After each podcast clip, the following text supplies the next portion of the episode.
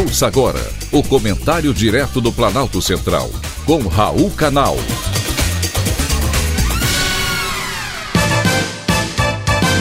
Queridos ouvintes e atentos escutantes, assunto de hoje: ano difícil. O ano já começou difícil para o governo federal. Com o presidente Jair Bolsonaro apresentando novos problemas de saúde, o governo está em meio a uma guerra interna para atender demandas de setores do funcionalismo público, que mantém os melhores salários e poder de pressão sobre o Palácio do Planalto.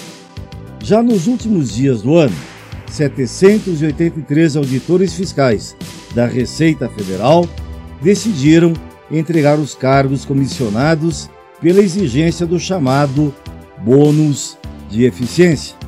A categoria, que já vinha ventilando possibilidades de greve, deu início à paralisação depois que o governo anunciou que considerará reajuste salarial para servidores da segurança pública, como, por exemplo, Polícia Federal e Polícia Rodoviária Federal, deixando de fora os demais servidores.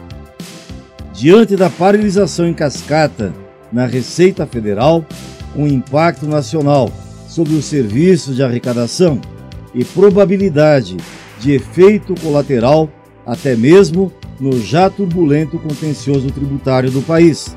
A área econômica do governo retorna do recesso de fim de ano com a missão de estancar a sangria de categorias que exigem reajustes, bônus e benefícios salariais.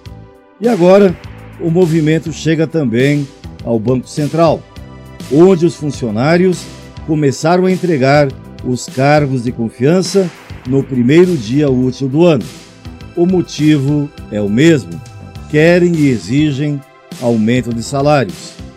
Essa paralisação de servidores públicos em plena pandemia tem nome: falta de empatia. Em um momento em que comércios fecharam as portas, demissões foram feitas e até mesmo salários foram reduzidos, os servidores do Banco Central do Brasil querem um aumento de 27% nos salários que chegam a R$ 23.500. O sindicato da categoria pediu para que quase 500 servidores de chefia renunciem ao cargo para pressionar o governo a dar o reajuste a 3.500 funcionários. A greve geral também não é descartada. O sindicato pede aos substitutos desses servidores que também não aceitem a nomeação para tais posições. Esses cargos são responsáveis por uma série de aprovações e publicações oficiais da autoridade monetária. São eles que autorizam que as tarefas sejam feitas. Sem esses cargos, publicações não serão realizadas e diversos processos não serão aprovados.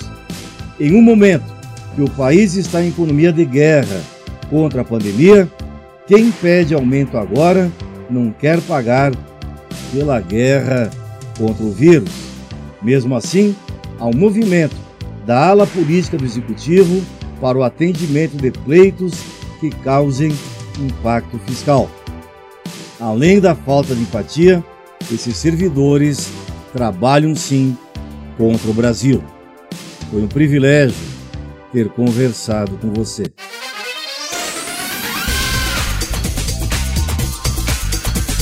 Acabamos de apresentar o Comentário Direto do Planalto Central, com Raul Canal.